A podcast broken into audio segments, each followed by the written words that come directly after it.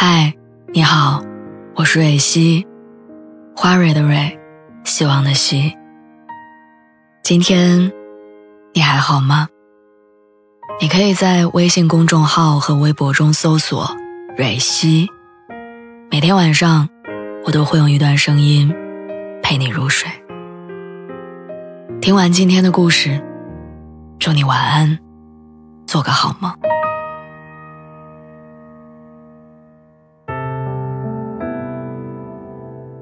我发现我们好像越长大，越喜欢给自己设置屏障，在隔绝脆弱的同时，又将那些重要的人挡在屏障之外。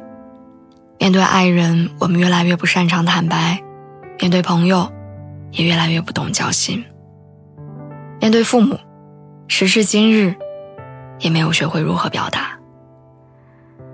我想起去年中秋节，我因为工作原因没有回老家。我正将就着吃着公司发的月饼，突然接到了我爸打来的电话。他絮絮叨叨地说他在小区花园里看月亮，说今晚的月亮又大又亮，叫我也到窗边去看，和他一起隔空。但我当时在那个出租房的位置不好，就算我踮起脚把半个身子都探出去，也没有看到那晚的半点月光。电话里，我爸虽然遗憾没能和他闺女一起看到月亮，但还是乐呵呵的问长问短。我也告诉他我一切都挺好的，只是挂掉电话之后，我还是没忍住掉下眼泪。我知道他邀我看月亮是想我了，我也是。只是那句“我也好想你呀”，一直挂在嘴边，却没好意思说出来。日本作家夏目漱石曾认为，表达爱意应该是含蓄的、朦胧的。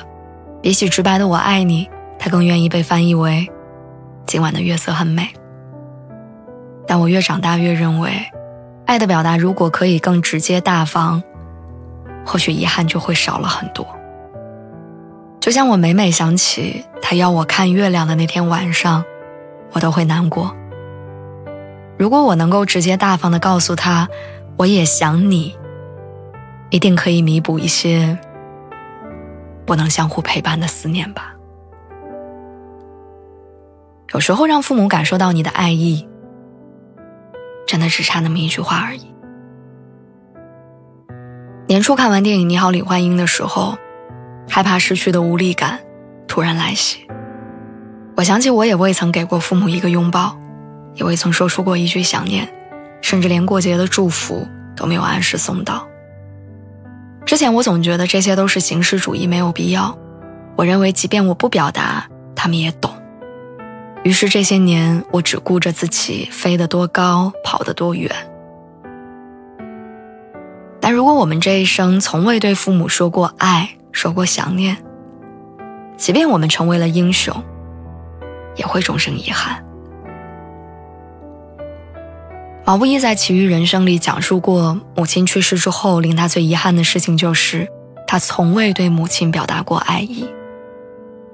母亲去世之后，他也只能把对她的思念和未曾说出口的遗憾，写进《一荤一素》这首歌里。中学的时候，我看过一部电影叫《步履不停》，里面有句台词：“双亲会老，是无可奈何的事情。”会死，多半也是无可奈何的。但没能和他们的衰老或死亡发生一点联系这件事儿，对我来说如鲠在喉。当时我不懂这句话的意思，只觉得亲人终会离去。但后来我明白了，他是在讲来不及。快到中秋了，也许你真的很忙，也许你的生活一团糟。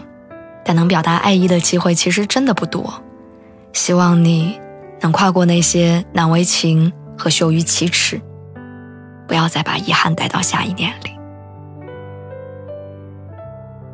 我们的这一生有许多浪漫、温柔，但一定要记得给他们留一份，在还能亲口问候他们的时候，请对他们直接的说：“我想你。”